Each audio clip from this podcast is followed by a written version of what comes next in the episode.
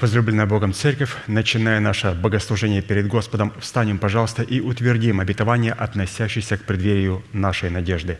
Да воцарится воскресение Христова в наших телах. Аминь. Благодарю Тебя, Господь, из Назарета. Пожалуйста, будем петь псалом.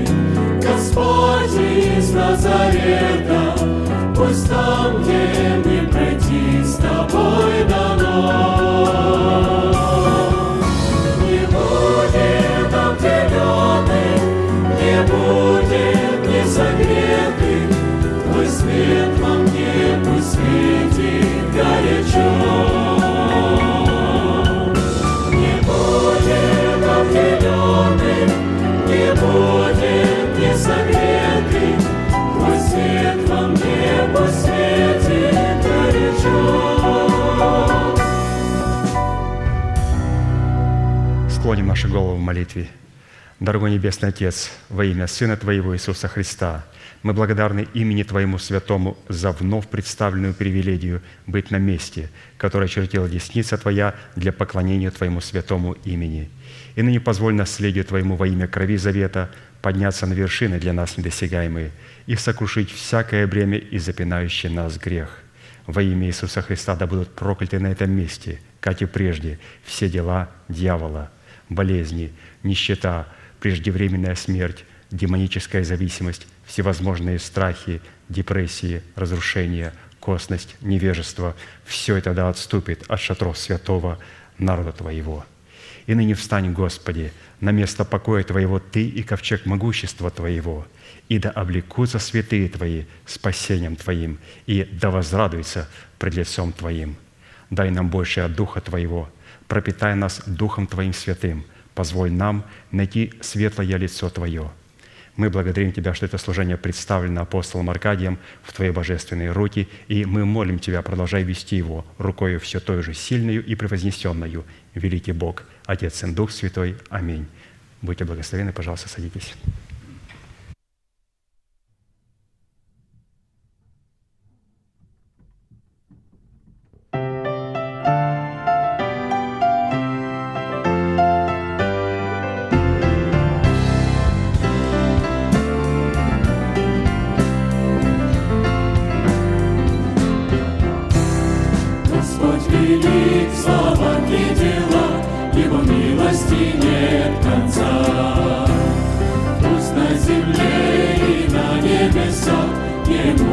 Мотаем, мотаем.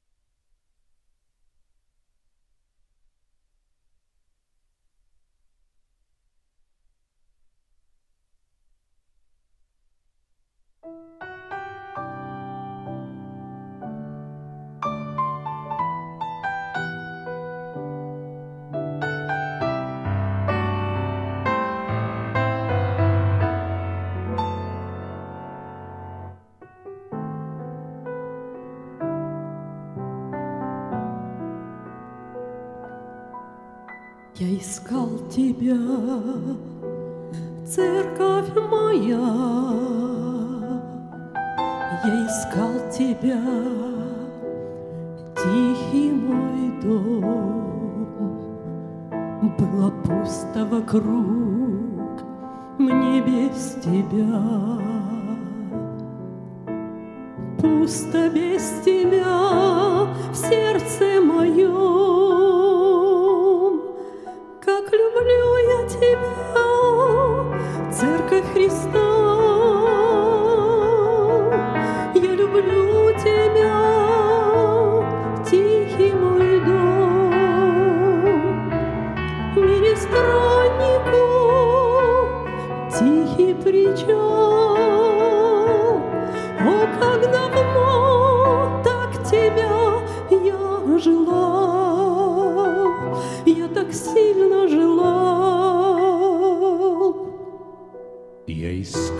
Тебя в мире большом. Я искал тебя в счастье земном. Я искал тебя всюду, везде. И в богатстве искал, и в нищете.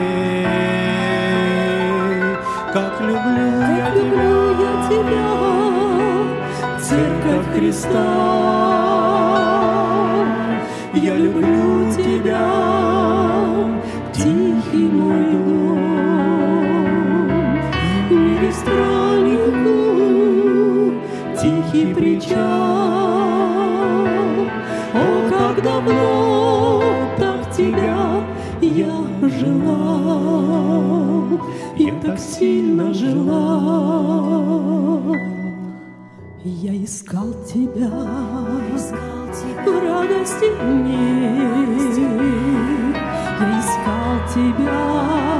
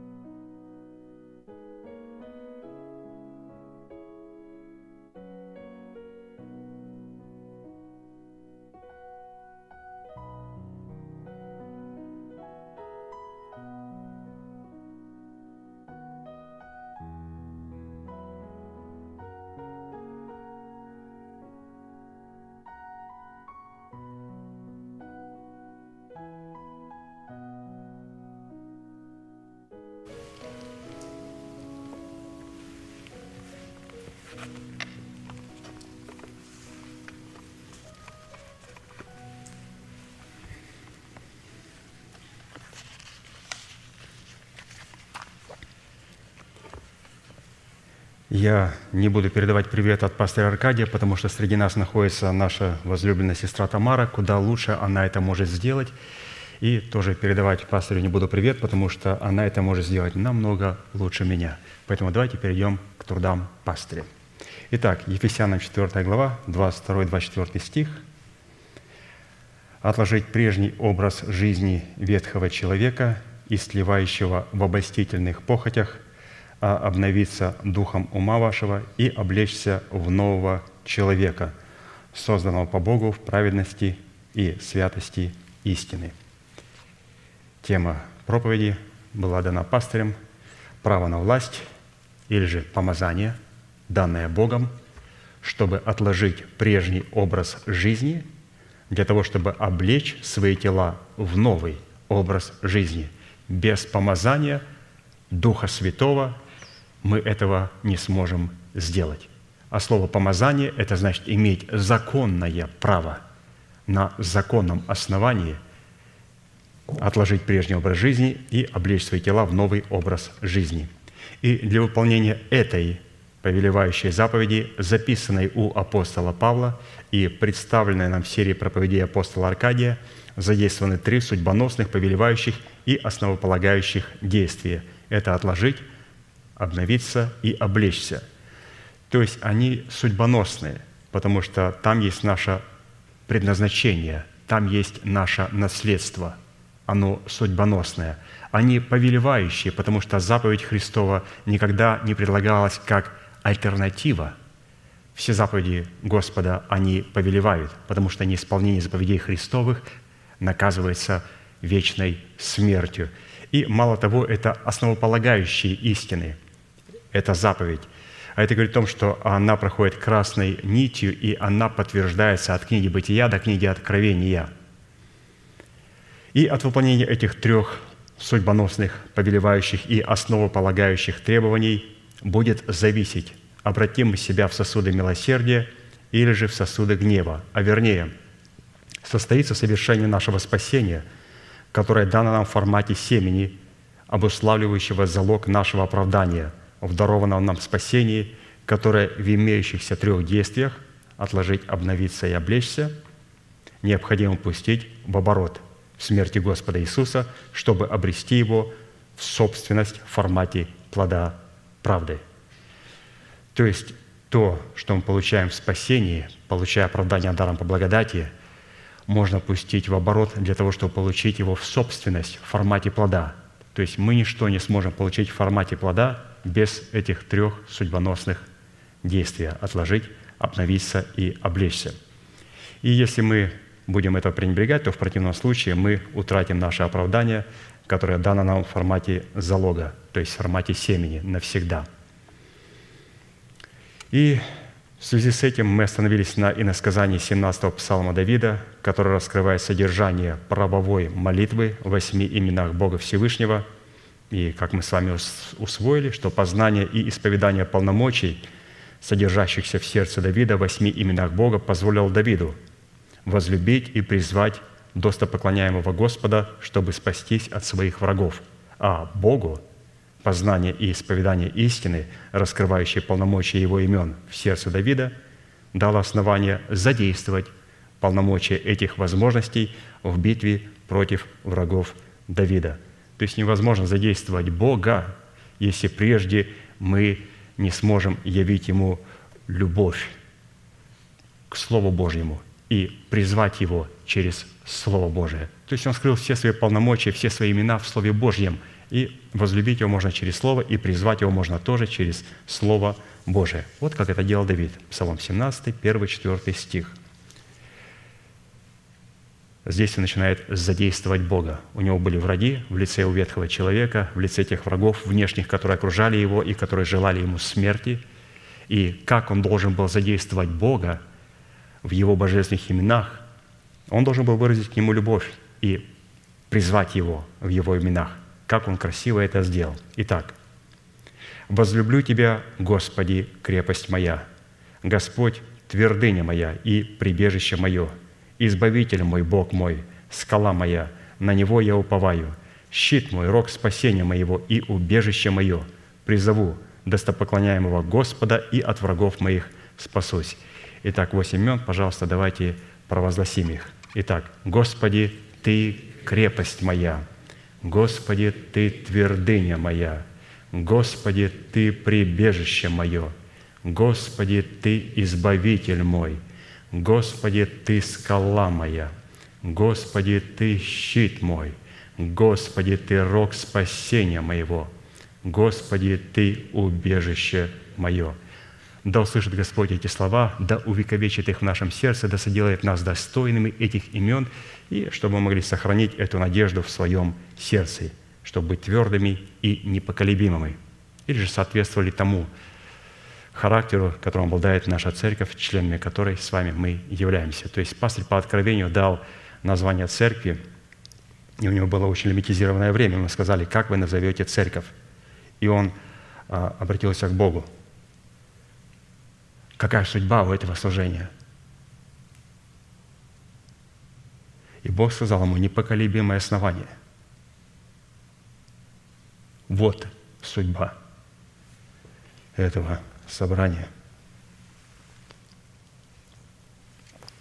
Я надеюсь, что пастырь понимал, что стояло за этим именем, потому что ну, ему уже с детства, с юности приходилось встречаться с оппозицией душевных людей, душевных лидеров, которые видели на нем, разумеется,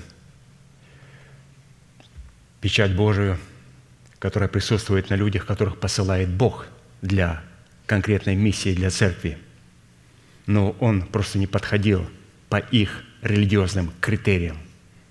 И он на вот эту твердость уже был испытан, будучи ребенком, и Господь его испытывал, и испытывал, и испытывал, для того, чтобы верить ему потом в служение, во главе которого он его поставит, чтобы церковь также могла обладать вот этой твердостью. Итак, в определенном формате, насколько это позволил нам Бог и мера нашей веры, мы уже рассмотрели свой дел в полномочиях и обетованиях, содержащихся в крепости имени Бога Всевышнего. Это первое имя. А посему сразу обратимся к рассматриванию своего дела в полномочиях, содержащихся в имени Бога Всевышнего твердыня. Это второе имя, к которому Господь Давид обращается как к Господу – который по своему внутреннему содержанию, свойственному неизменной твердости, присущей природе нашего Небесного Отца, находится за гранью ее постижения разумными возможностями человека. Итак, в Писании определение твердой по отношению к природе, свойству Бога Всевышнего окрашивается в такие оттенки, как твердый – это стойкий, крепкий, здоровый, мудрый, испытанный, укорененный, крепко утвержденный, непоколебимый, постоянный, неиссякаемый, продолжительный, бесстрашный, непроницаемый, исполненный силы Святого Духа. А вот слово «твердыня» по отношению имени Бога Всевышнего находит в Писании в таких определениях, как твердыня – это камень, скала, тяжесть, гиря, вес и весы. То есть мы видим о том, что мы не сможем обладать характеристиками, если мы не будем иметь отношения вот к такой личности, которая обладает этими полномочиями. То есть вначале мы получаем право на имя существительное. Давайте вспомним немножко из нашей образовательной школы, что нельзя говорить о прилагательном имени без существительного. Вначале мы знакомимся с именем существительным, которое проверяется по вопросу «кто», «что», «кого», «чего». Потом мы встречаемся с именем прилагательным «какой», «какая», «какое». И после этого начинается уже глагол. Нам хочется перейти к глаголу, чтобы Господь начал действовать. Но глагола не будет, пока не будет прилагательного. Прилагательного не будет, этих проб, пока не будет имени существительное. Имя существительное – краеугольный камень. Имя прилагательное – твердый. Глагол – он поражает и разбивает моих врагов. То есть, обратите внимание, то есть все начинается с имени существительного, то есть с личности Бога в нашей жизни, который побеждает наших врагов. Таким образом, в полномочиях имени Бога твердыня сокрыта способность Всевышнего судить или взвешивать на весовых чашах своего правосудия всякое сотворенное им творение, чтобы дать возмездие каждому в соответствии его веса. А посему обладать полномочиями Всевышнего, содержащимися в твердыне Его имени, это обладать властью на право судить как самого себя, так и тех людей, которые находятся под нашей ответственностью в границе заповедей и уставов Господних, или же взвешивать как свои слова и поступки на весовых чашах правосудия Всевышнего, так и слова и поступки людей, которые находятся под нашей ответственностью. То есть Господь нас начинает взвешивать. И мы с вами говорили о том, насколько Он велик. Господь, который будет взвешивать каждого из нас. Что для Него народы – это как капля из ведра. Для Него острова, они подобно порошинке – вот представьте, такая великая личность начинает нас взвешивать. Вопрос, как такой великий Бог взвешивает? Он взвешивает нас сейчас, когда мы читаем благовествуемое Слово. Писание говорит, кто исчерпал воды горстью своею, кто пядью измерил небеса. Что такое горсть? Что такое пядь? Пять – это рука, которая обладает пятью пальцами. Бог – для того, чтобы нас взвесить, всегда даст человека, который будет в себя включать все пять граней служений. А таким человеком является только человек, который представляет отцовство Бога для церкви. Это не просто отдельно апостол, отдельно пророк, отдельно учитель, евангелист и пастырь. Это все должно быть в одном человеке. Это должна быть одна пять. И когда есть такой человек, разумеется, он берет свою команду людей, которые помогают ему работать в области пророка, апостола, пастыря, евангелиста, в любой области. Это люди верные, это люди, которые могут работать и действовать в одном духе. Вот такой пядью Бог измеряет. Как Он измерял Иоанна? Обратите внимание. В первой книге Откровения написано, Господь встречается с Иоанном и говорит, «Все то, что ты видишь, напиши в книгу и пошли церквам». Обратите внимание, пишет один человек. И потом в семи церквах будет читающий и будут слушающие. То есть есть человек, который пишет, этот человек также и читает. Есть человек, который не пишет. Например, я не писал этого. Что я делаю? Я читаю. Пишет человек, который является устами Бога пишет человек, который является пядью Бога, пишет человек, который сможет соединить книгу «Бытия» с книгой «Откровения». Вот это же человек пишущий. То есть он сказал Иоанну, все то, что ты видишь в своем сердце, и все то, что ты слышишь, напиши в книгу и пошли церквам. А там уже есть человек, который будет читать, и другие будут слушать. И поэтому это очень важная составляющая, и когда это у нас есть, Господь начинает нас взвешивать. А что Бог взвешивает? То, что для Него представляет очень дорого. Вот Он, например, взвешивает и вкладывает в меру прах земли. Ему это очень дорого. То есть прах – это наше смирение. Бог хочет взвесить наш прах, то есть наше смирение перед Ним. Бог также хочет взвесить наши горы и наши холмы – то есть под горами подразумевается обетование Божие, и наши холмы – это способность пребывать в завете с Богом и удерживать обетование, которое а, находится на горах. То есть холмы, они удерживают горы. Без холмов гор нету. Поэтому Господь говорит, я хочу взвешивать прах земли, влагать его в меру, а также взвешивать горы и холмы в сердце человека. Через что? Через свою собственную пять, через свои уста, через свою горсть. Итак, чтобы усвоить и облечься в неизменное свойство твердости, содержащееся в имени Бога Всевышнего, которое восполняет наше алканье и жажду и приводит нас к власти над нашим призванием, нам необходимо будет рассмотреть четыре классические вопроса. Вопрос первый – чем по своей сущности является твердость, заключенная в полномочиях твердости имени Бога Всевышнего. Второе. Какое назначение в наших молитвах призвано выполнять свойства твердости, обретенное нами в полномочиях твердости имени Бога Всевышнего. Третье. Какую цену необходимо заплатить, чтобы облечься в свойства твердости, содержащиеся в твердости имени Бога Всевышнего. Четвертое. По каким результатам следует судить, что мы действительно обладаем достоинством твердости, содержащейся в полномочиях твердости имени Бога Всевышнего. Итак, в определенном формате мы уже рассмотрели первые два вопроса, а поэтому сразу обратимся к рассматриванию третьего вопроса, который звучит следующим образом. Какую цену необходимо заплатить, чтобы обладать правом на обличение нашего духа в достоинство твердости Божией, чтобы Бог мог получить основание хранить нас – в своем совершенном мире. Так и написано, Исайя 26, 3. «Твердого духом ты хранишь в совершенном мире, ибо на тебя уповает Бог». И для того, чтобы находиться в этом совершенном мире, необходимо обладать твердостью. И чтобы обладать твердостью, необходимо заплатить определенную цену.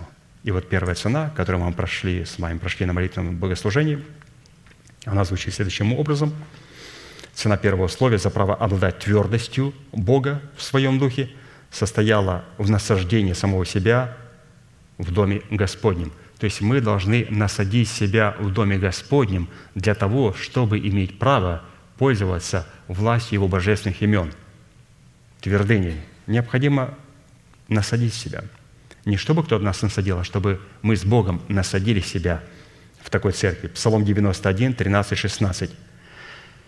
Насажденные в доме Господнем, они цветут во дворах Бога нашего.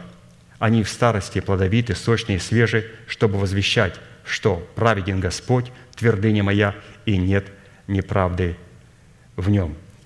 И мы с вами говорили о том, что существует три измерения, в которых Бог находит себя.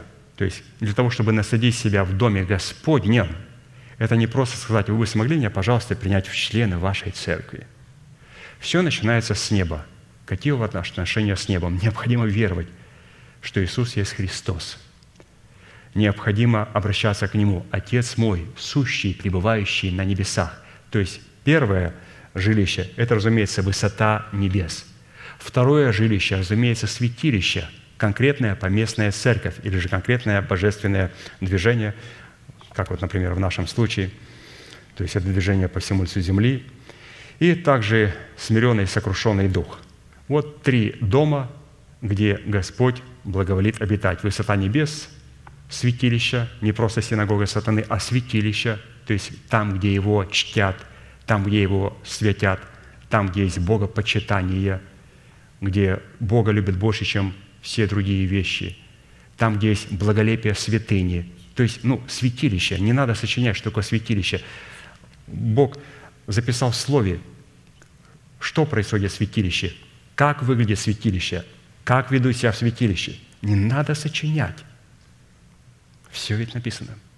И вот в этом святилище, которое соответствует Писанию, пребывает Бог. И, разумеется, сокрушенный и смиренный дух – это также есть тот дом, в котором пребывает. Поэтому, если у меня есть смиренный и сокрушенный дух, и я пребываю в церкви, которая является святилищем, и имею отношение с небесами – то я тот дом, который Господь а, рассматривает своим домом, и Он может меня насаждать в доме Господнем. Я имею право цвести. Но если я не обладаю смиренным, сокрушенным духом, я человек душевный, человек плотской, я как Исав, все продаю по дешевке. Как только есть возможность, я сразу продаю и говорю, сколько вы мне заплатите, я вам предам истину. Просто дайте цену. Несмотря на то, что я нахожусь в этом святилище, то я не могу себя насаждать в Доме Божьем. Насаждение в Доме Господнем происходит тогда, когда у нас вот эти три измерения, и все они соответствуют Писанию. Высота небес, святилище церковь и смиренный сокрушенный дух. И после этого мы обладаем такой возможностью теперь себя насаждать в Доме Господнем. Разумеется, существуют и синагоги сатаны.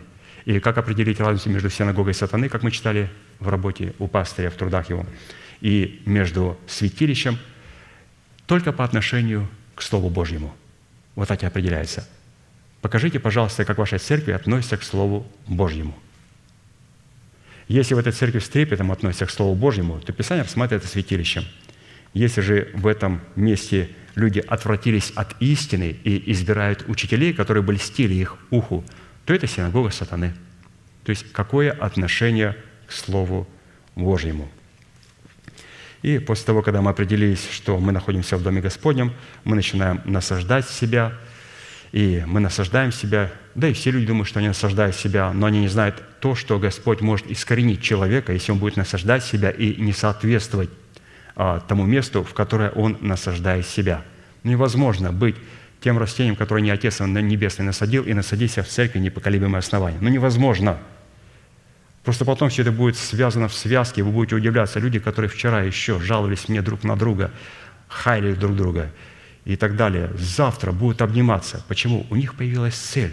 Оказывается, в церкви есть человек в лице пастыря, которого можно ненавидеть.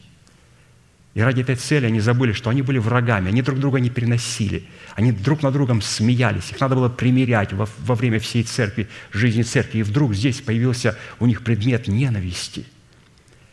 А это очень опасно. Писание говорит, что мы должны себя а, насадить в Доме Господнем. И для того, чтобы насадить, мы должны помнить, что Господь может также и искоренить нас. А как Он искореняет? Есть две вещи, которые позволят Богу искоренить нас из своего царства. Первое. Всякое дерево или растение, которое не приносит плода, оно будет искорененное.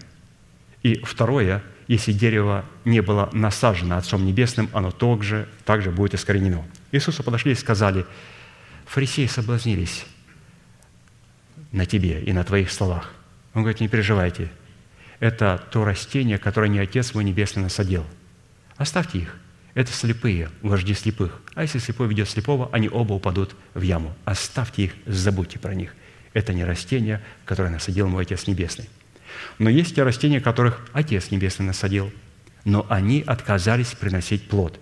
О таком дереве Иоанн Креститель сказал, что и секира при корне дерев лежит, и всякое дерево, которое не приносит плода, будет подрубаться Богом и выбрасываться прочь. Иоанн сказал, принесите, пожалуйста, достойный плод покаяния.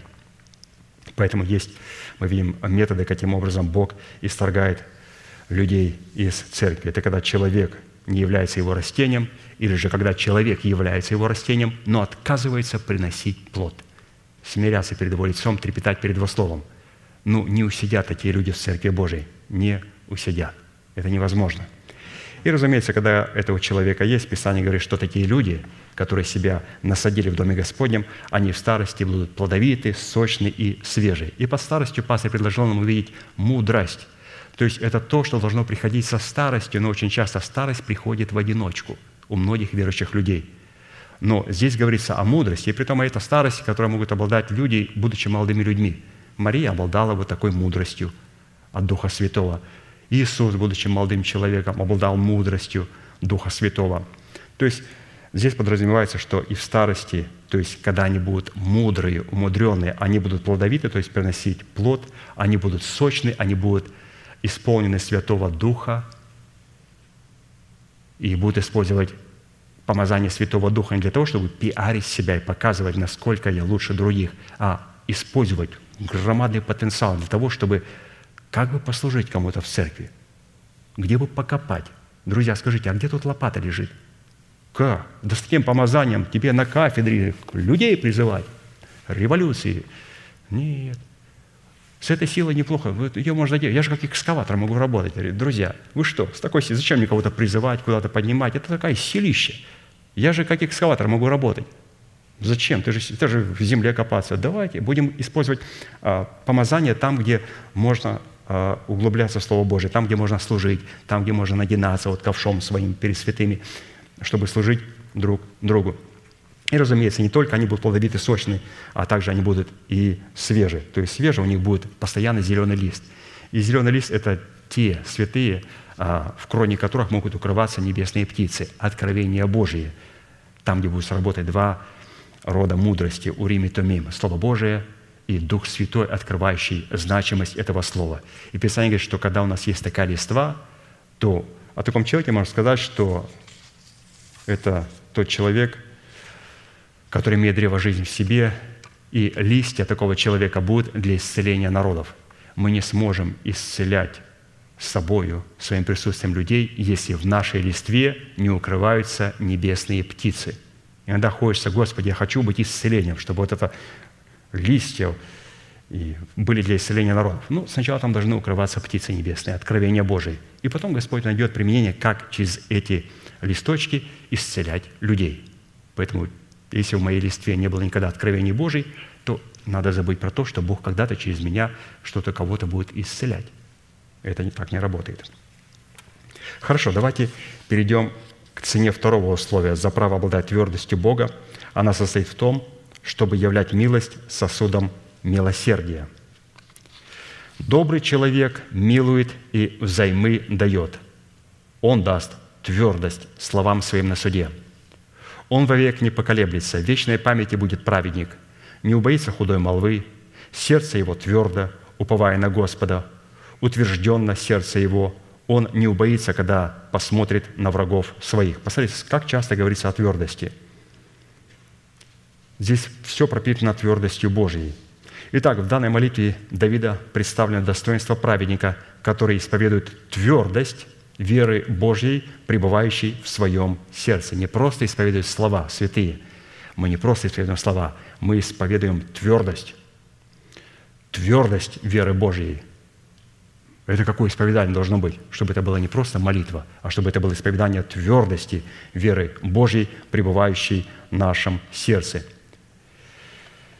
Источником наших слов является программное устройство, обуславливающее наше происхождение либо в лице ветхого человека, либо в лице нового человека. То есть, когда молится новый человек, то он молится и использует твердость веры Божьей.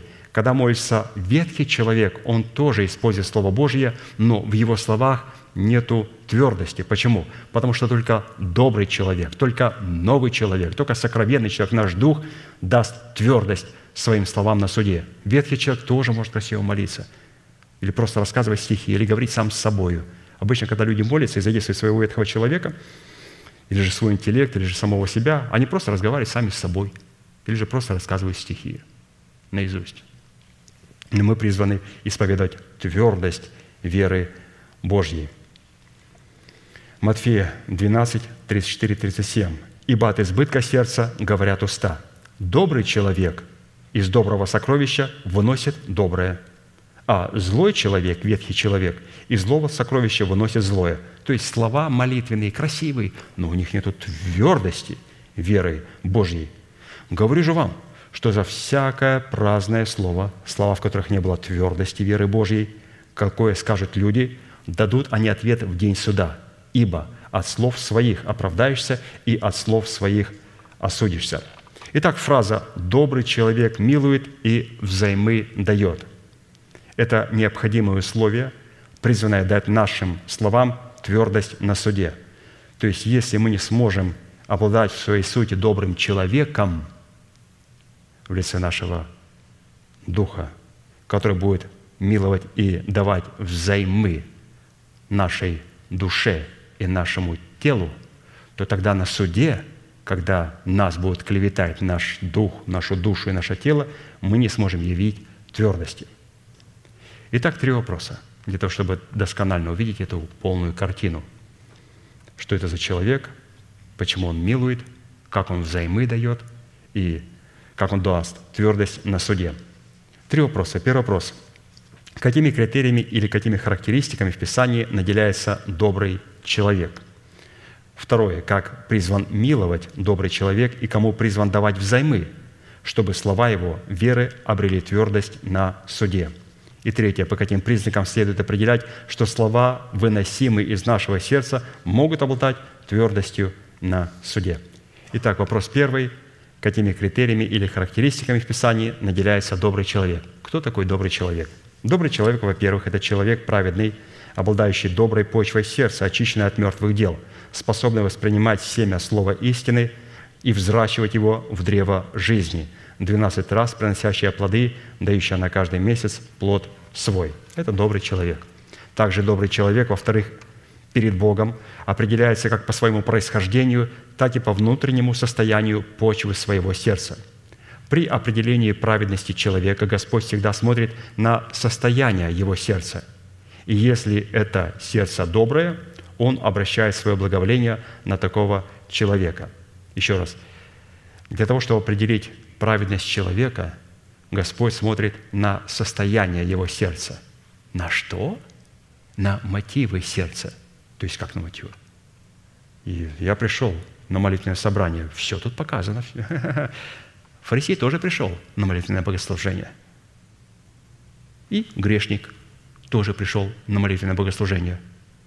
Фарисей красиво поднял руки, молится красиво. А этот бьет себя в грудь и кается. И Иисус говорит, что тот пошел более оправданный, который бил себя в грудь. А тот, обратите внимание, стоя на молитве, возвышая псалмами Давида Яхве, внутри говорил, как хорошо, что я не такой, как вот этот грешник. Я и десятину плачу в церковь, я и молюсь, я и пощусь. Я не такой плохой, как другие. Вы скажете, ну, фарисей такое не говорил. Он молился первым псалмом Давида. Когда мы говорим, как Бог определяет праведность, Он смотрит на наши мотивы. Поэтому, святые, мы должны это помнить, что Бог сердцевидец. Он смотрит на мотивы нашего сердца. Какое красивое определение, что когда касается определения нашей праведности, то Бог смотрит на наше сердце. Третье. Добрый человек определяется по доброму разуму, который доставляет ему приятность и служит определением доброго пути, ведущего к Богу, который отличается от жестокого пути беззаконных. Притча 13.16. Добрый разум доставляет приятность, путь же беззаконных жесток. То есть добрый разум – это обновленный разум, который доставляет приятность. Четвертое. Добрый человек насыщается от путей своих в предмете своих добрых исповеданий, внимателен к путям своим, боится и удаляется от зла, в то время как человек с развращенным сердцем, глупый, верит всякому слову, раздражителен и самонадеян. Притча 14, стих 14-16. Человек с развращенным сердцем насытится от путей своих, и добрый от своих. Глупый верит всякому слову, Благоразумный же внимателен к путям своим. Мудрый боится и удаляется от зла, а глупый раздражителен и самонадеян. В-пятых, мы даем определение, что такое добрый человек. Добрый человек не допустит себе греха, чтобы перестать молиться за тех, кто находится под его ответственностью. Первое царство 12, 20, 25. «И отвечал Самуил народу, «Я не допущу себе греха перед Господом, чтобы перестать молиться за вас и буду наставлять вас на путь добрый и прямой. Только бойтесь Господа и служите Ему истинно от всего сердца вашего, ибо вы видели, какие великие дела Он сделал с вами. Если же вы будете делать зло, то и вы, и царь ваш погибнете». То есть здесь добрый человек, он говорит, что он постоянно молится за тех, кто находится под его ответственностью. Но помимо этой молитвы, посмотрите, насколько его слово было сильное – это не просто он в тайной комнате молился. Прежде чем молиться в тайной комнате, или же после молитвы в тайной комнате, какой он говорит им заповеди Божьи. Иногда мы слушаем а, проповеди пастырей, иногда они даже так от помазания, от силы, иногда даже от строгости начинают колыхать. Колыхать начинают. А Самуил сказал, «Я не допущу себе греха, чтобы не молиться за вас и не говорить вам. То есть человек, который несет за нас ответственность, он должен и молиться за нас, и в то же время должен говорить с нами и говорить к, на, к нам, чтобы исправить нас, удержать нас от злого пути и от смерти. И шестое, мы говорим, что же такой добрый человек, который должен миловать давать взаймы и который даст на суде твердость своим словам. Он добрый. Его шестое определение. Добрый человек наделен мудростью от Бога в выборе доброй жены и обладает способностью спасаться от женщины в наряде блудницы, в то время как грешник уловлен будет ею. Екклесиас 7, 26. «Нашел я, что горче смерти женщина, потому что она сеть, и сердце ее – силки, руки ее – оковы. Добрый перед Богом спасется от нее, а грешник уловлен будет ею». И читаем маленький комментарий, чтобы успокоить сестер.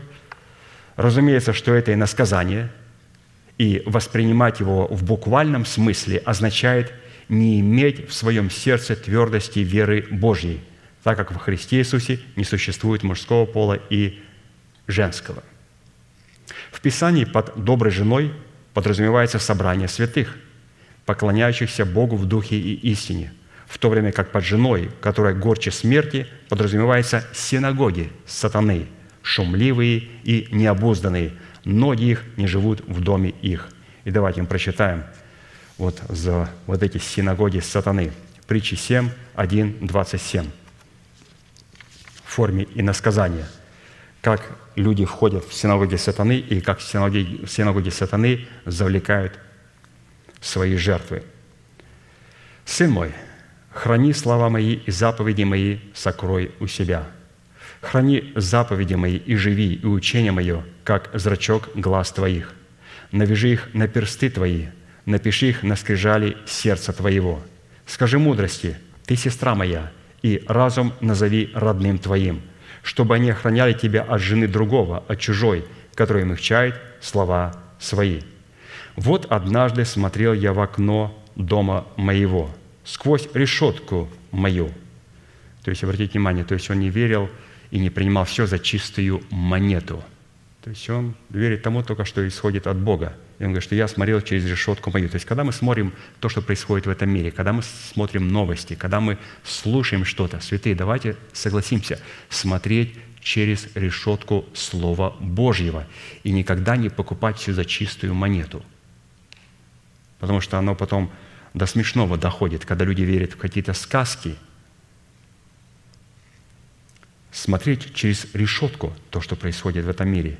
И этот мудрый человек говорит, я смотрел через решетку мою и увидел среди неопытных, заметил между молодыми людьми неразумного юношу, переходившего площадь близ угла ее и шедшего по дороге к дому ее, в сумерки вечер дня, в ночной темноте и во мраке – то есть, обратите внимание, в какое время он шел. То есть, это человек душевный, который видит все сквозь тусклое стекло гадательно. То есть, это хороший вот, категория или же характеристика душевного человека. То есть, душевный человек рассматривается Писанием глупым юношей, который верит всякой лжи и увлекается всяким ветром учения. И вот навстречу к нему женщина в наряде блудницы с коварным сердцем, шумливая и необузданная – ноги ее не живут в доме ее. То на улице, то на площадях евангелизирует, и у каждого укла строит она ковы. Она схватила его и целовала его, и бесстыдным лицом говорила ему, «Мирная жертва у меня, сегодня я совершила обеты мои, поэтому и вышла навстречу тебе, чтобы отыскать тебя, и нашла тебя. Коврами я убрала постель мою разноцветными тканями египетскими». То есть это люди, которые смешивают божественное с человеческим и выдают помазание Святого Духа, вот, свои собственные беззакония.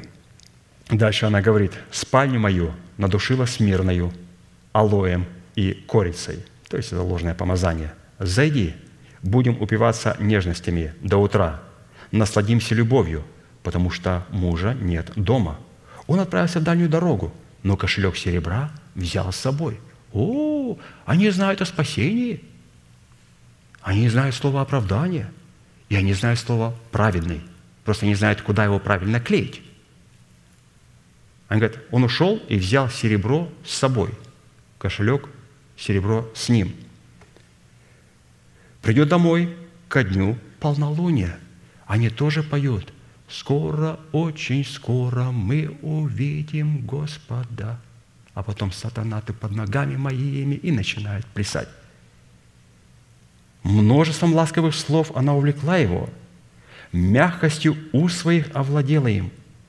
Тот час он пошел за нею, как вол идет на убой, и как олень на выстрел. Доколе стрела не поразит печени его, как птичка кидается в селки и не знает, что они на погибель ее. Итак, дети, слушайте меня и внимайте словам уст моих.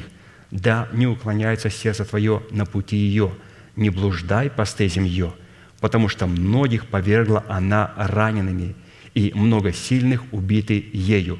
Дом ее – пути в преисподнюю, нисходящие во внутреннее жилище смерти.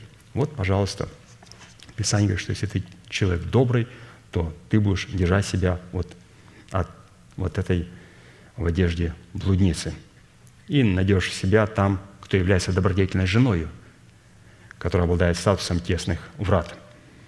Итак, мы примерно поняли, кто такой добрый человек. Разумеется, мы постарались увидеть эти качества в своем духе, в своем внутреннем человеке. Теперь следующий вопрос, второй. А кому призван миловать? Или же кого призван миловать добрый человек и кому призван давать взаймы, дабы слова его веры могли обрести твердость на суде? Фраза «миловать» и «давать взаймы» на иврите содержит много оттенков, осмысливая которые мы придем к лучшему пониманию фразы «добрый человек милует» и потом «взаймы дает». Миловать – это благотворить, благодетельствовать, щадить, оправдывать, делать надежным, оказывать доверие, делать твердым, непоколебимым. А давать взаймы – это пускать в оборот, прилепляться, присоединяться, сопровождать в пути. Суммируя имеющиеся оттенки, мы приходим к тому, что смысл этой фразы указывает на отношение Давида к самому себе – в котором он рассматривает себя в том свете, как относится к нему Бог и как смотрит на него Бог с позиции своего искупления. То есть добрый человек милует и дает взаймы, и Господь даст твердость слов Его на суде. То есть новый человек, наш новый человек, наш дух должен миловать. И эта милость заключается в том, что он должен дать взаймы. То есть он-то сам получил, наш новый человек, залог спасения. Как он получил его? В залог. И теперь он должен этот залог передать душе и телу. Обязательно. Вот Писание говорит, что женщина в одной притче взяла три меры муки, положила закваску, доколе не вскисло все. То есть, обратите внимание, здесь хорошо прослеживается, каким образом новый человек милует и дает взаймы. То есть, Здесь необходимо, чтобы эта закваска могла заквасить все тесто, заквасить наш дух, душу и тело. Или же другая притча, где Господь сказал, как молиться молитвой «Отче наш», и сказал, что молитесь так же, и заканчивал так, «Прости нам долги наши, как и мы прощаем должникам нашим». И потом присовокупил им притчу. То есть он хотел показать, что есть долги, которые Бог нам простит, если мы прощаем должников – но есть вещи, которые Бог дает нам в долг, и если мы не вернем Ему этого долга, Он нам этого никогда не простит. Писание говорит, прости нам грехи наши, как и мы прощаем должников. Но если Господь, Он прощает грехи. Но когда идет вопрос о праведности, когда Он дает наше спасение в залог, и мы приходим и говорим, это ты мне дал, вот тебе твое обратно. Он говорит, ах ты негодный раб, я тебя прощать не буду – ты должен был мне было дать с прибылью. Бог прощает наши грехи, как мы прощаем должников. Но если мы не пустим наше спасение в оборот смерти Господа Иисуса Христа, если семя, которое Он дал, не станет плодом, Бог нам этого никогда не простит. Поэтому Дух должен сделать что? Он должен передать это душе, и душе должна распространить это спасение на наше тело. Итак, после молитвы «Отче наш», когда Он сказал «Прости нам грехи наши, как мы прощаем должникам нашим», Он сказал «Вот вам притча на размышление». Он говорит, один друг пришел к своему другу и сказал, мой друг, три друга, зашел с дороги во время ночи, а у меня дома ничего нет. Дай мне три хлеба. И говорит, если этот друг, у которого есть хлеб, если новый человек, у которого есть это откровение об усыновлении, спасении духа, спасении души и усыновлении тела, не встанет, то душа должна просить у него это. Почему? Потому что Дух должен помиловать душу и дать ей взаймы. И этот друг, второй друг, просит для того друга, который зашел к нему с дороги. А другой друг, у которого есть три хлеба, он дома, дверь заперта, и он с детьми своими на постели спит. И тот стучится ему, душа стучится к духу и говорит, дай мне три хлеба, мой друг, мое тело зашло с дороги. Оно нуждается в исцелении. Дай три хлеба, о котором ты говорил, что Господь хочет спасти нашу духу, нашу душу и усыновить наше тело. И Писание говорит, что если он не встанет и не даст по дружбе, то по неотступности души он встанет и даст ей. Итак, очень интересный друг, а, вот второй друг, который имеет друга, который пришел ему с дороги, и тот друг, который имеет три хлеба. А первый и третий друг, они друг друга не знают, они не знакомы друг с другом.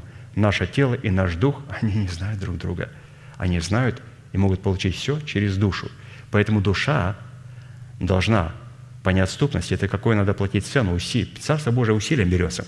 Она должна попросить то откровение, которое лежит у Духа в сердце, для того, чтобы Он явил милость и дал ей в залог то, что Он имеет в залоге, для того, чтобы эти три хлеба или для того, чтобы это спасение могло распространиться на все субстанции нашего естества.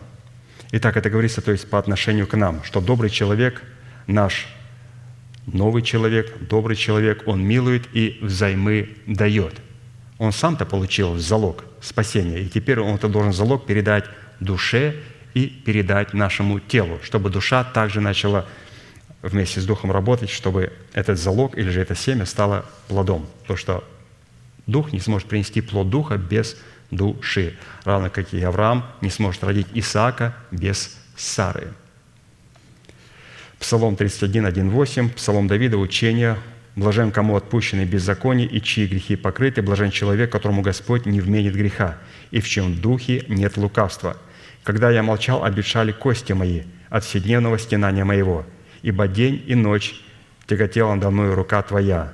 Свежесть моя исчезла, как в летнюю засуху. Но я открыл тебе грех мой и не скрыл беззакония моего. Я сказал, исповедую Господу преступления мои, и ты снял с меня вину греха моего. Зато помолится тебе каждый праведник во время благоприятное, и тогда разлитие многих вод не достигнет его. Ты покров мой, ты охраняешь меня от скорби, окружаешь меня радостями избавления. Вразумлю тебя, наставлю тебя на путь, по которому тебе идти, буду руководить тебя, око мое над тобою, говорит Господь.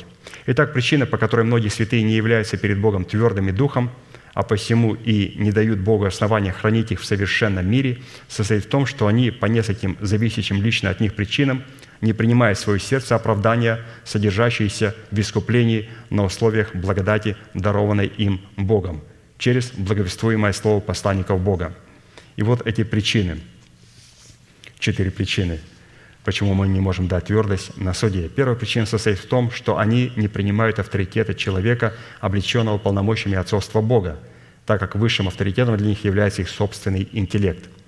Они почитают, что они обязаны инспектировать и корректировать благовествуемое этим человеком слово своими разумными возможностями и таким образом ставить свой ум наравне с умом Божьим, в силу чего обрекают себя на погибель. Так и написано Иезекииль 28, 6, 10 – Зато так говорит Господь Бог, так как ты ум твой ставишь наравне с умом Божьим, ты умрешь от руки иноземцев, смертью необрезанных. Ибо я сказал это, говорит Господь Бог. И это первая причина. Вторая причина состоит в том, что они не видят и не признают, что их сердце не очищено от мертвых дел, так как не видят и не разумеют разницы между самовольным служением Богу и служением, на которое призвал их Бог. Матфея 7, 22, 23. Многие скажут мне в тот день, «Господи, Господи, не от Твоего ли имени мы пророчествовали, и не Твоим ли именем бесов изгоняли, и не Твоим ли именем многие чудеса творили?» И тогда объявлю им, «Я никогда не знал вас, отойдите от меня, делающие беззаконие». То есть эти люди тоже не смогут дать твердость на суде Божьем. Третья причина состоит в том, что они не разумеют знамений времен, что следует делать и когда это следует делать. Екклесиаст 3, 1. «Всему свое время, и время всякой вещи под небом». И четвертая причина состоит в том, что они не разумеют заповеди и устава, в соответствии которого следует служить Богу, потому что отвергли авторитет человека, облеченного полномочиями отцовства Бога, который мог бы просветить их в этом направлении. Екклесиаст 8, 6, 7. «Соблюдающие заповеди не испытают никакого зла, сердце мудрого знает и время, и устав, потому что для всякой вещи есть свое время и устав. А человеку великое зло от того, что он не знает, что будет и как это будет. Кто скажет ему? То есть, пожалуйста, здесь представим для нас определенные причины, в которых Господь ну никак не сможет соработать с человеком.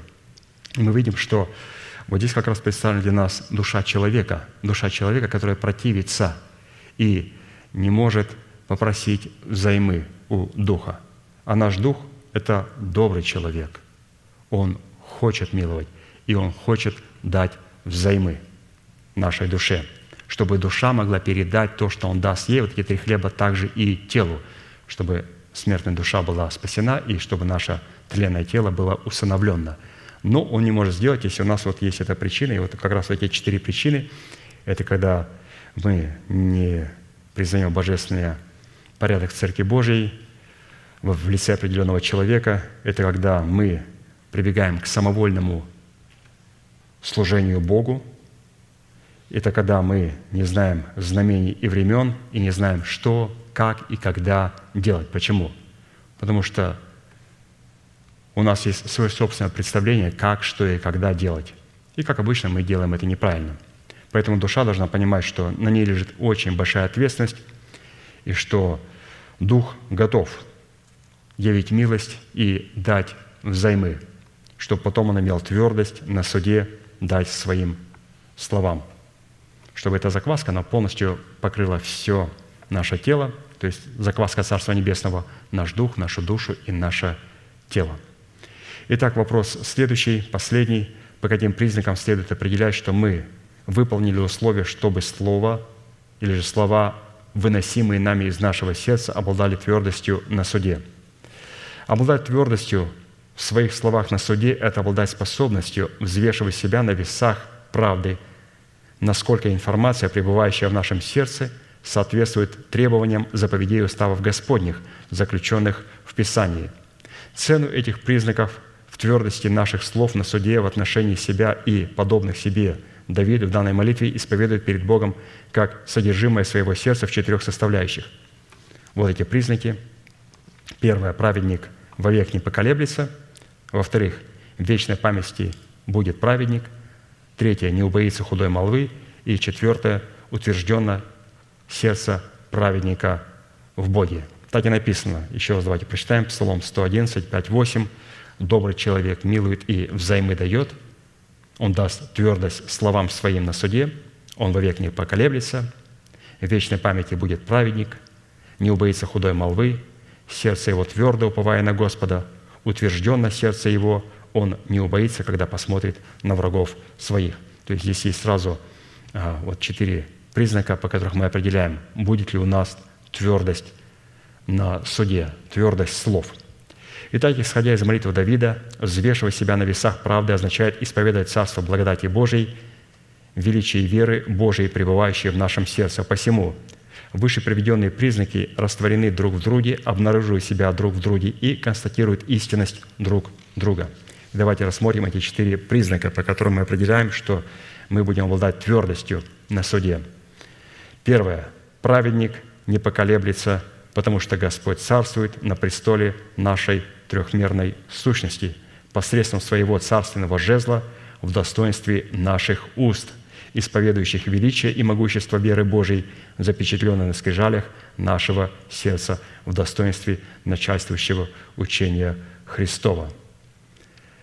То есть вот, пожалуйста, что мы будем царствовать на престоле, и мы не поколеблемся, а не поколеблется человек, который царствует на престоле своей трехмерной сущности. А как можем царствовать? Тогда, когда у нас будет утвержденно Богом три престола в нашей сути. Во-первых, Господь утверждает свой престол в нашей совести, которая была очищена от мертвых дел, и куда мы несли заповеди Божьи, учения Христова. Все, Он в нашем духе поставил свой престол. Потом второй престол Он хочет поставить в нашей душе. Мы обновляем духом своим и тем словом, откровением, которое мы приняли а, в позиции учеников, потому что сердце может принять только то, когда ты ученик, а сюда только тогда, когда ты инспектор. Когда ты видишь человека либо равным себе, либо ниже себя. Вот вот так. А когда человек ты видишь виде, выше себя, и ты держишь себя в позиции ученика, и ты знаешь, что человек поставлен Богом, представляет интересы Бога, является его горстью, его пядью, является его устами, то человек с позиции ученика что? Он может принимать, во-первых, в сердце – и Господь утверждает там свой престол. Потом Он обновляет этим свое мышление, и Господь утверждает здесь свой престол, и потом Он начинает исповедать свое слово кроткими своими устами, и Господь здесь утверждает свой престол. И Писание говорит, что праведник – первая составляющая, которая говорит о признаках, что мы будем обладать твердость, твердостью Бога на суде, и наши слова будут обладать твердостью, это когда у нас есть три престола – и, разумеется, третий престол очень важно. Это исповедание веры Божьей, пребывающей в сердце нашем. Какими устами? Кроткими устами. То есть Господу просто необходимо услышать, если у человека кроткие уста, которые исповедуют веру в. Вот и все. Если у вас есть третий престол, это говорит о том, что у вас есть и душа, там свой престол Господь поставил, и, разумеется, дух. Но невозможно исповедовать кроткими устами веру в если в сердце ничего нет и в голове ничего нету. Невозможно. Поэтому три престола, когда будут поставлены три престола Давида, на которых будет восседать Яхве в нашем естестве. Писание говорит, что такой человек никогда не поколеблется. Псалом 92, 1, 5.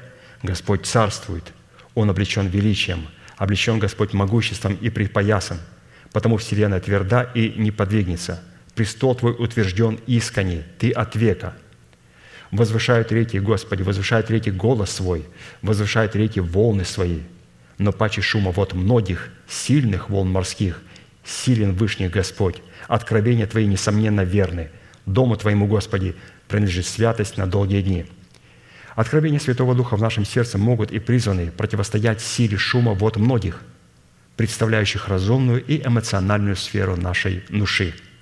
Силу благодати Божией, воцарившейся в нашем сердце через праведность к жизни вечной – мы обретаем способность почитать себя мертвыми для греха, живыми же для Бога, называя несуществующее как существующее, что дает Богу основание царствовать посредством своей святости в храме нашего тела. Римлянам 5, 21. «Дабы как грех царствовал к смерти, так и благодать воцарилась через праведность к жизни вечной Иисусом Христом, Господом нашим».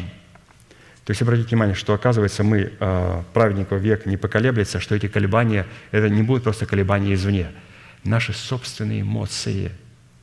Ну, мы же знакомы, святые. Где-то что-то не так, и вот на дороге кто-то кто посмелился вот, занять, вот, передо мной запарковаться, и все, я сейчас проеду мимо, покажу ему всем своим святым видом свое недовольство. И мы же с этим встречаемся. Вот это как раз та субстанция, вот где необходимо ну, праведник вовек не поколеблется, где надо вот этим всем эмоциям, вот этим всем волнам, вот этим всем водам, которые готовы захлестнуть наш дух, но не давать себя проявлять. А тогда это будет происходить, когда у нас на престоле, в нашем разуме будет сидеть Яхве, Он будет в наших кротких устах и, разумеется, в нашем сердце. Такого человека невозможно будет поколебать никакими волнами. Потому что ну, трудно поколебать. Вы знаете, я редко видел, чтобы когда-то, например, короли или королевы или президенты выходили из себя. Никогда. Никогда. Они знают, что за ними стоит власть. Ну, ну, оскорбили, ну, крикнули на них. Они могут просто улыбнуться и понимают, что какая мощь, он может просто нажать одну кнопку, и может, страны не может не быть. Насколько люди деликатные. Вот посмотрите на президента России. Какой деликатный человек, удивительный человек. Я понимаю, что среди нас находятся люди, которые, может быть, я не знаю, мы должны вообще молиться за царей, но просто посмотрите, как он себя ведет. Ты за, за Путина, я говорю, за Христа. Я, не, я вообще молюсь за Байдена, я вообще американец.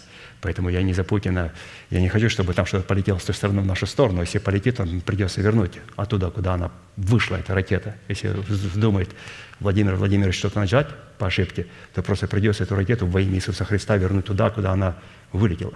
Поэтому за это мы не переживаем. Но посмотрите, какой человек, у него власть. Вот пастырям вы посмотрите, как Владимир Владимирович говорит с людьми. Как он увольняет их, как он принимает их, как он отчитывает их. Посмотрите, пастырям надо учиться.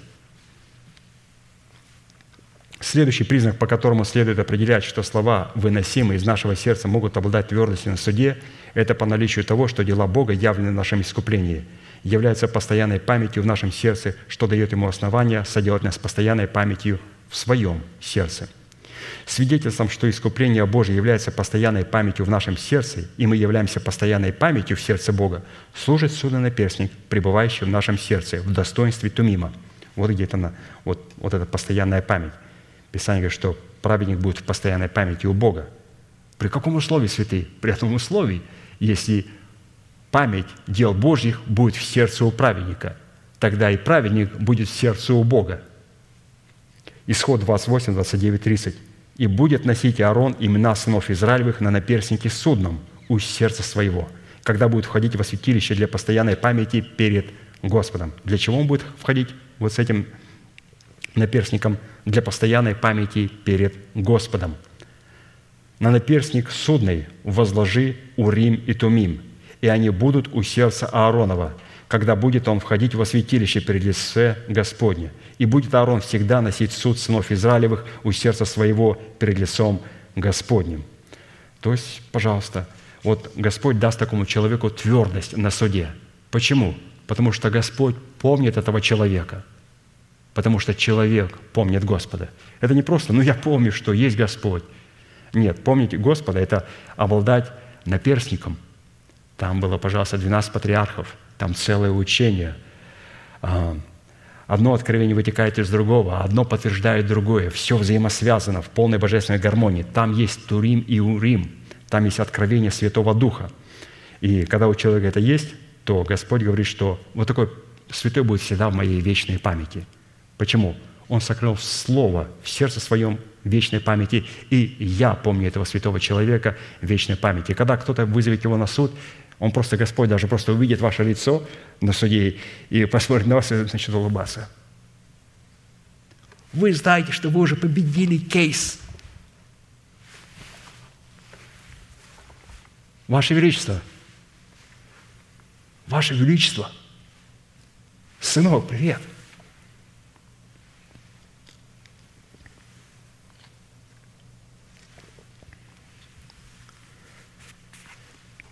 Следующий признак, по которому следует определять, что мы выполнили условия, чтобы слова, выносимые из нашего сердца, обладали твердостью на суде, это потому, что мы не убоимся худой молвы, потому что сердце наше твердо уповает на Господа.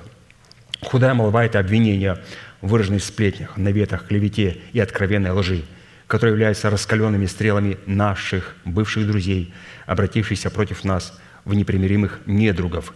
Почему?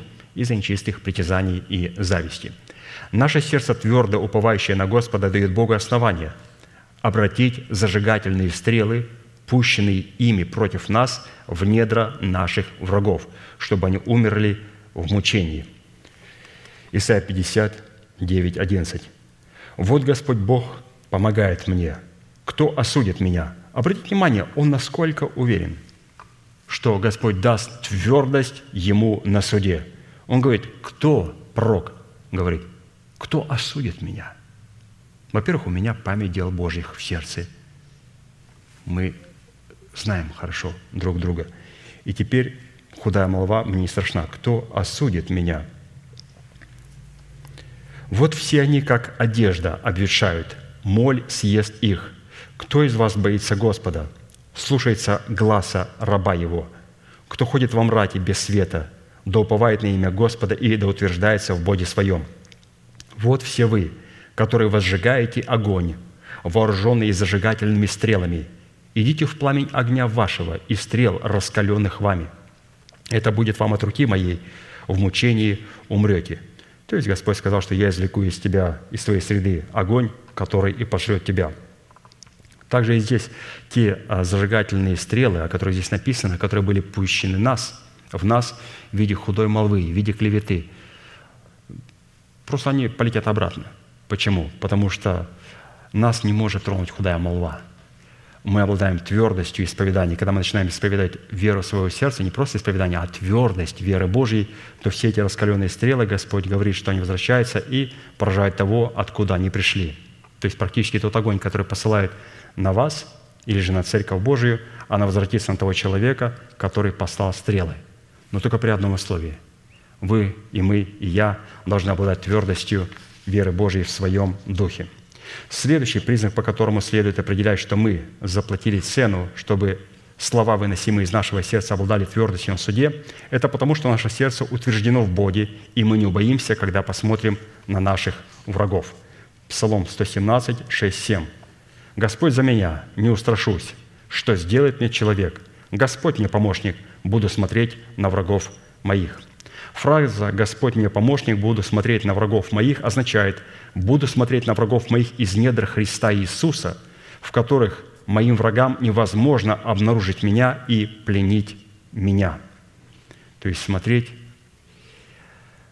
не просто на Бога, а из недр Бога. Это там, где мы не устрашимся наших врагов. 4 Царств 6, 11, 23. «И встревожило сердце царя сирийского по всему случаю, и призвал он рабов своих и сказал им, «Скажите мне, кто из наших в сношении с царем израильским?» И сказал один из слуг его, «Никто, господин мой царь, а Елисей пророк, который у Израиля, пересказывает царю израильскому и те слова, которые ты говоришь в спальной комнате твоей». И сказал он, «Пойдите, узнайте, где он. Я пошлю и возьму его». И донесли ему и сказали, «Вот он в Дофаиме, и послал туда коней колесницы и много войска. И пришли ночью и окружили город. Поутру служитель человека Божия встал и вышел, и вот войско вокруг города, и кони, и колесницы. И сказал ему слуга его, «Увы, господин мой, что нам делать?» И сказал он, «Не бойся, потому что тех, которые с нами, больше, нежели тех, которые с ними». И молился Елисей и говорил, «Господи, открой ему глаза, чтобы он увидел». И открыл Господь глаза слуге, и он увидел, и вот вся гора наполнена конями и колесницами огненными кругом Елисея. Когда пошли к нему сирияне, Елисей помолился Господу и сказал, «Порази их слепотою». И он поразил их слепотою по слову Елисея. И сказал им Елисей, «Это не та дорога и не тот город, идите за мною, и я провожу вас к тому человеку, которого вы ищете». То есть они ищут его, но они слепые. Он говорит, о, вы ищете этого человека, пойдем, я вам покажу, где этот человек находится. И Елисей привел их в Самарию. И когда они пришли в Самарию, Елисей сказал, Господи, открой глаза им, чтобы они видели. И открыл Господь глаза их, и увидели, что они в середине Самарии. И сказал царь Израильский Елисею, увидев их, не ли их, отец мой? И сказал он, не убивай. Разве мечом твоим и луком твоим ты пленил их, чтобы убивать их? Предложи им хлеба и воды, пусть едят и пьют, и пойдут к государю своему. И приготовил им большой обед, и они ели и пили. И отступил, и отпустил их, и пошли к государю своему. И не ходили более те полчища сирийские в землю Израилеву. Исходя из того, что Елисей пощадил сирийское войско в лице царя сирийского, следует, что царь сирийский – это образ разумных возможностей души в теле человека, в то время как царь израильский – это образ разумных возможностей духа в теле человека. Сам же Елисей представлял полномочия священника в совести человека, способный кооперировать с откровениями Святого Духа, в то время как слуга Елисея, который сказал «Увы, господин, увы, что нам теперь делать?», представляет эмоциональную сферу души человека. Вот такие прекрасные откровения святые нам передал пастор Аркадий, то есть Господь сказал, что тот добрый человек, который у нас есть в лице нашего нового человека, он будет миловать и давать взаймы. Давать взаймы нашей душе и нашему телу. То есть это говорит о том, что и наша душа, и наше тело должны сработать для того, чтобы отдать этот долг.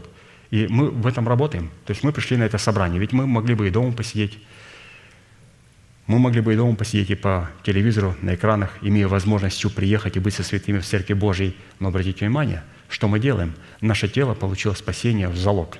То есть наш дух, получив в залог спасения, передал этот залог душе и телу. И теперь тело знает, что необходимо его привести в порядок, помыться, ну, надушиться в рамках разумного и прийти на собрание. И оно должно сидеть на собрании. Это наше тело делает. Наша душа, она не пришла для того, чтобы контролировать, а для того, чтобы принимать то Слово Божие, которое Господь дает, и передавать его Духу, потому что Дух не может принять без души. Вот что уникум. Потому что те слова, которые мы слышим, они проходят все через душу. И душа – это очень важный компонент в нашем естестве. Поэтому да благословит нас Господь в этой молитве. Пожалуйста, будем молиться и благодарить Бога за те истины, которые мы с вами слышали. Аминь.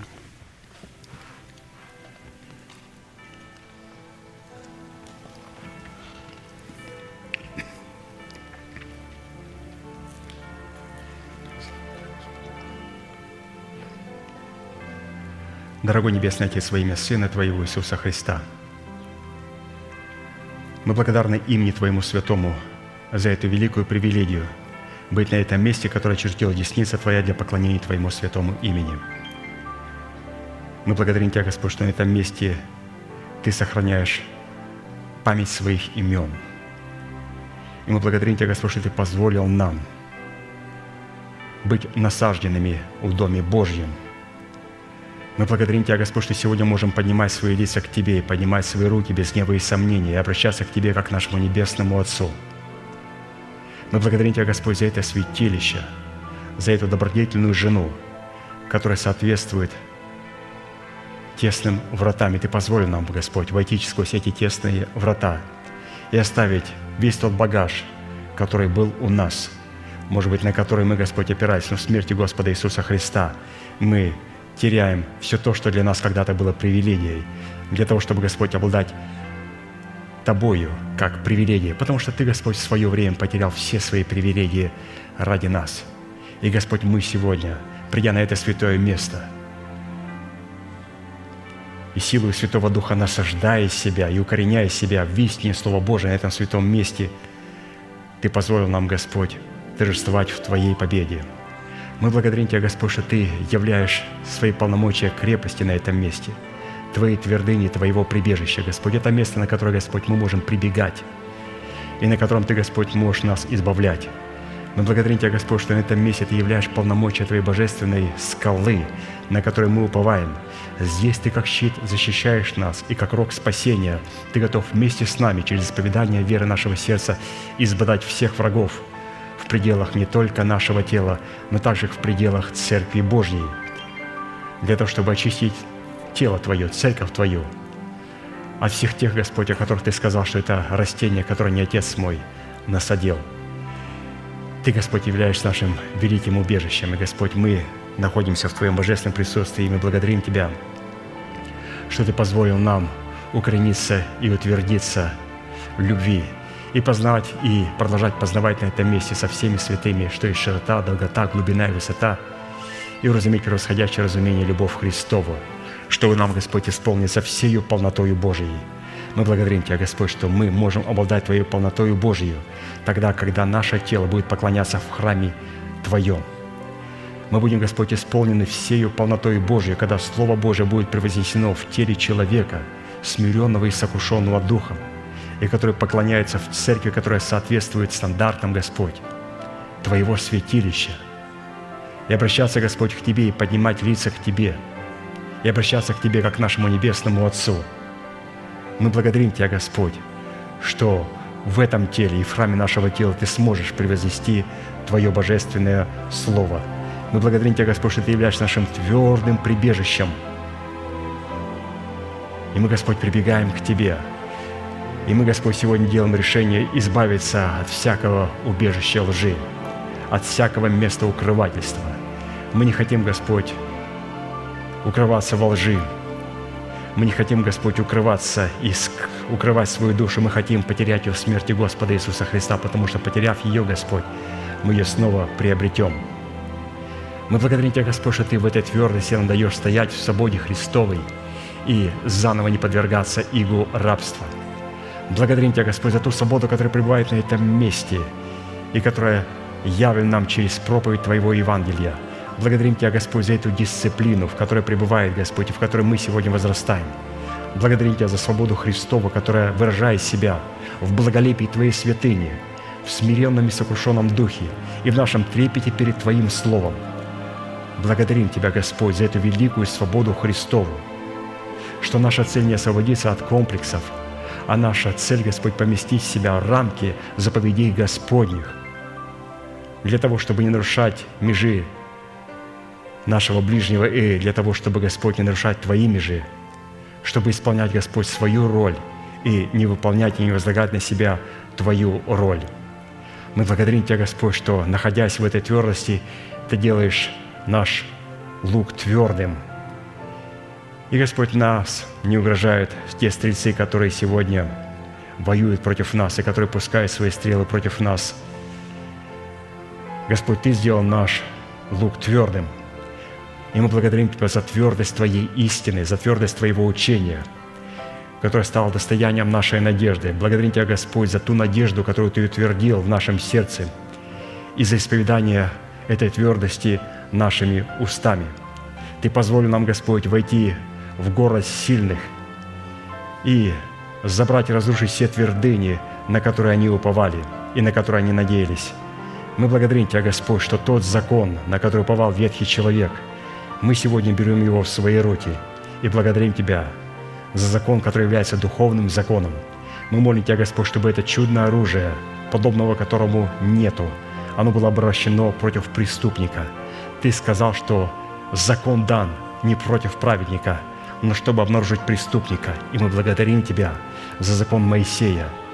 И мы принимаем его не для того, чтобы оправдывать себя – но для того, чтобы Ты позволил нам через Твои заповеди, через этот великий закон, святой закон, увидеть преступника и приговорить его к смерти, чтобы мы законом умерли для закона.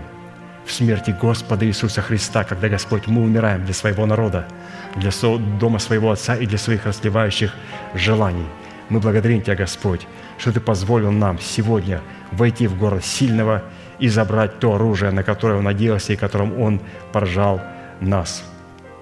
Мы благодарим Тебя, Господь, что Ты научаешь наши руки брани и персты нашей битве, что сегодня Ты позволяешь нам исповедать нашими кроткими устами твердость нашей веры. Мы благодарим Тебя, Господь, что Ты сегодня положил на этом месте твердое основание, которое имеет чудную печать. Познал Господь своих, и да отступят от неправды всякий, исповедующий имя Господня. Благодарим Тебя, Господь, что Ты позвал нас, познал наследие свое, и мы, Господь, познаем Тебя – через Слово Твое, через истину Твою, через соблюдение, Господь, Твоих заповедей в достоинстве Урима и Тумима. И Ты позволил нам, Господь, отступить от всякой неправды, от всякой обиды, от всякой клеветы, для того, чтобы Ты, Господь, имел возможности полномочия исцелить нашу рану, наше поруганное достоинство, восстановить нас перед Своим святым лицом и поднять нас на свой божественный уровень мы благодарим Тебя, Господь, за эту великую милость, которую Ты являешь нам на этом святом месте. А для этого, Господь, мы сделали решение отступить от всякой неправды и исповедовать, Господь, Твое имя. Для этого, Господь, мы отлагаем прежний образ жизни ветхого человека и сливающего в басительных похотях, обновляем духом ума нашего, наше мышление и облекаемся в нового человека, созданного по Богу в праведности и святости истины – мы готовы, Господь, отвергнуть себя, взять свой крест и следовать за Тобою.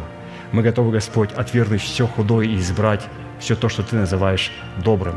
Мы готовы, Господь, свергнуть себя всякое бремя и запинающий нас грех.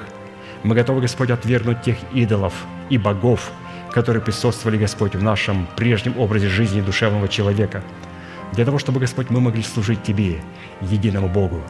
И отвергнув все это, Господь, ради Твоего святого имени – на основании Твоего Слова, Ты теперь имеешь полное право облечь нас в ризы Твоего спасения. И мы благодарим Тебя, Господь, за ризы Твоего спасения. Ты облекаешь нас, Господь, в свой чудный и чистый и светлый весон. Ты облекаешь нас в одежды правосудия.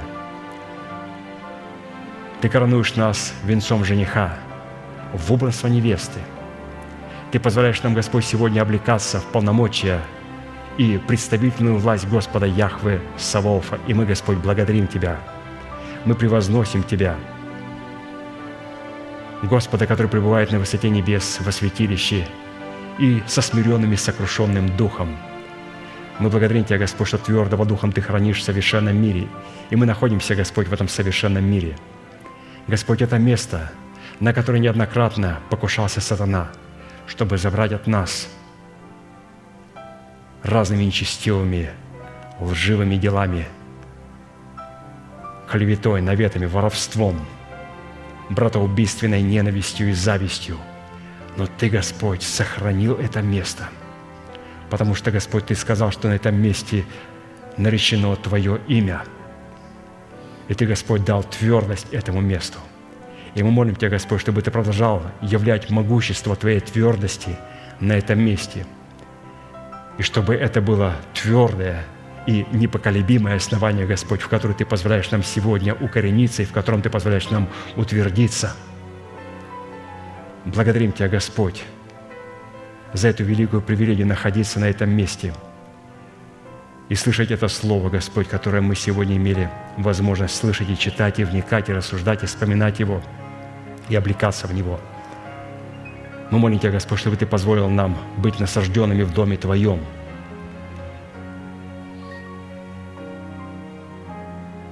И Ты сказал, Господь, в Слове Своем, что мы будем цвести на этом месте и приносить Тебе плод. Мы будем, Господь, свежи. Мы будем зелены, Господь. И мы молим Тебя, Господь, чтобы сегодня Твоя весна воскресения, Твое божественное исцеление, Твое божественное восстановление наполнило, Господь, тела Твоих святых. Ты сказал, Господь, что стези праведных, как светило лучезарное, которое более и более светлеет до полного дня. Мы молим Тебя, Господь, чтобы это светило Божие более и более поднималось до полного дня, до полного исцеления. Мы молим Тебя, Господь, о тех святых, которые нуждаются, Господь, в Твоем божественном прикосновении.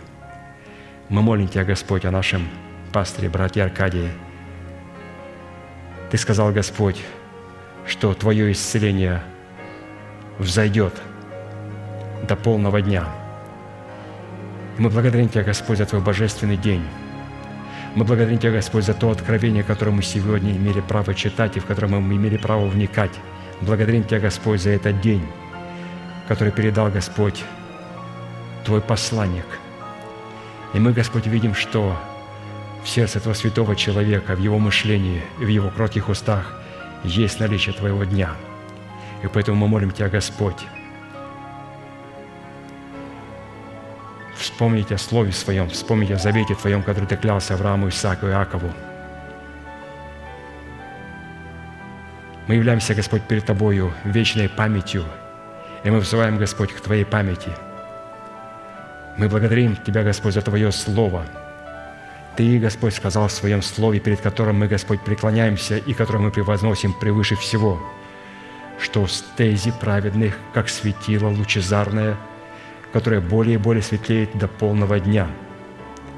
Ты сказал, что для вас, благоговеющий пред именем Моим, взойдет солнце правды и исцеления в лучах Его, и вы выйдете, и взыграете, как тельцы упитанные, и будете попирать нечестивых, ибо они будут прахом под ногами вашими.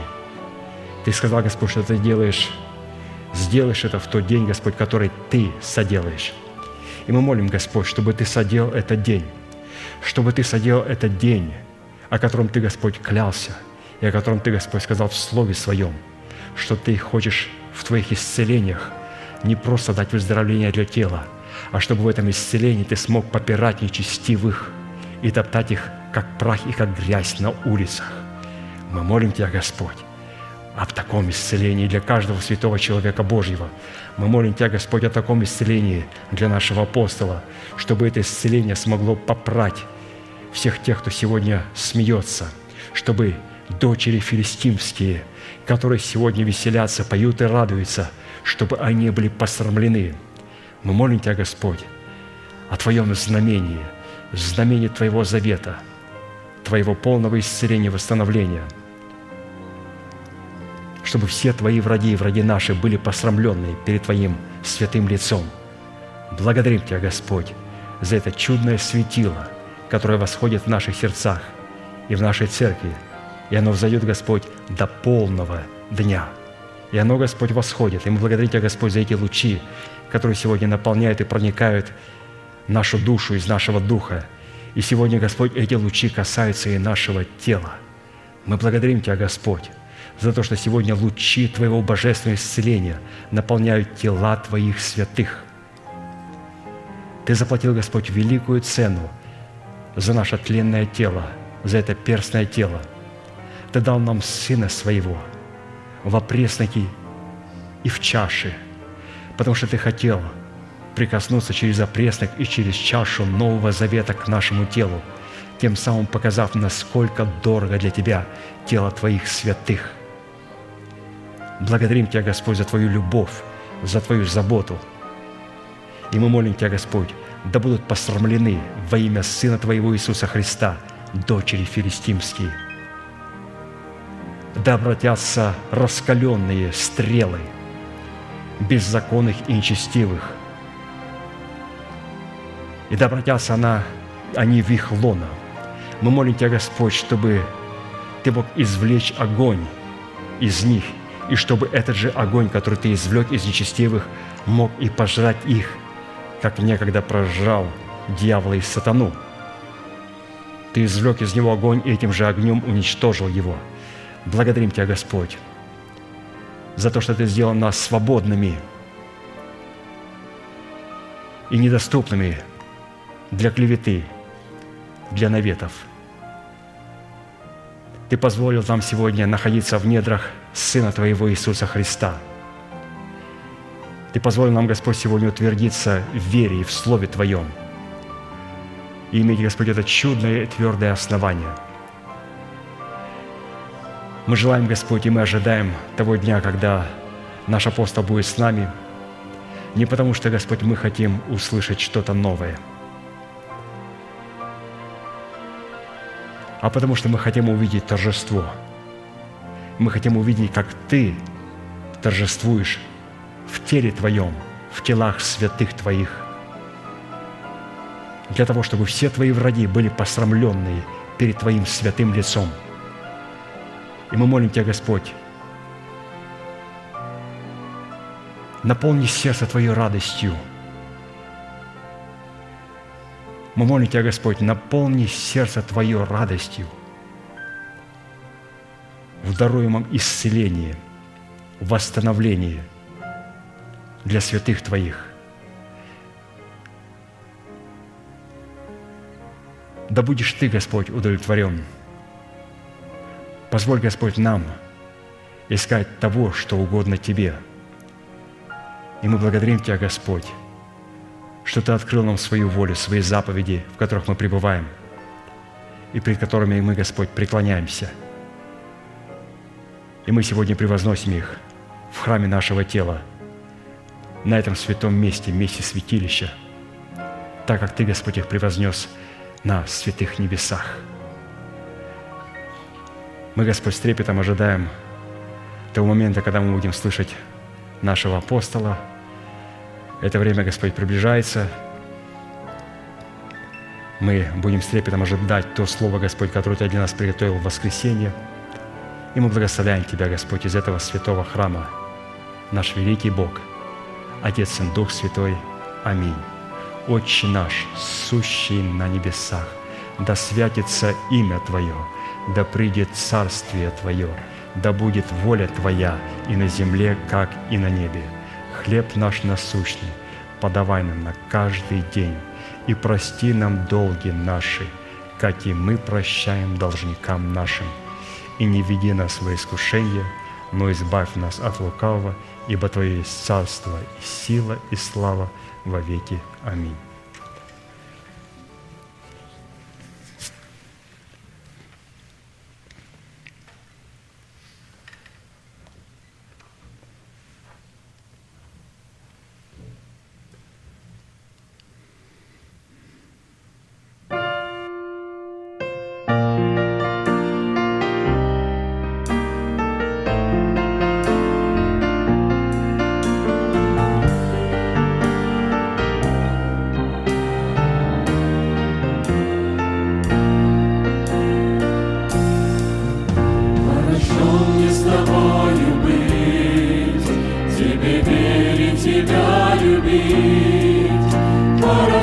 Даже в час ночной.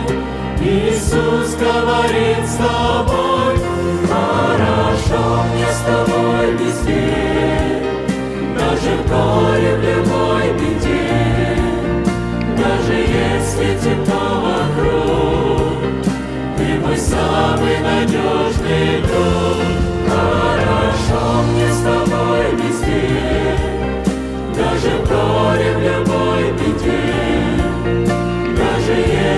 темно вокруг, ты мой самый надежный друг. Разве можно с тобой скучать? Я часами могу молчать, сознавая, что рядом ты разделяешь мои мечты. Хорошо мне с тобой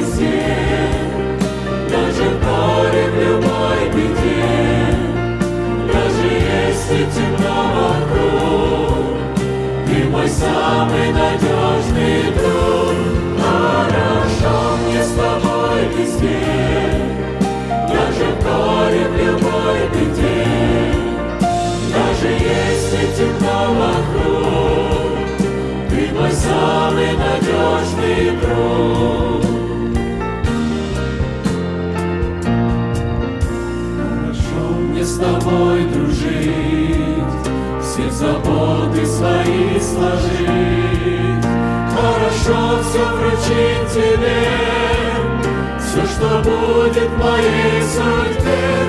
Хорошо мне с тобой везде, даже в горе, в любой беде, даже если темно вокруг, мой самый надежный друг. Хорошо мне с тобой везде, даже в горе, в любой беде, даже если темно вокруг, ты мой самый надежный друг, ты мой самый надежный друг, ты мой самый надежный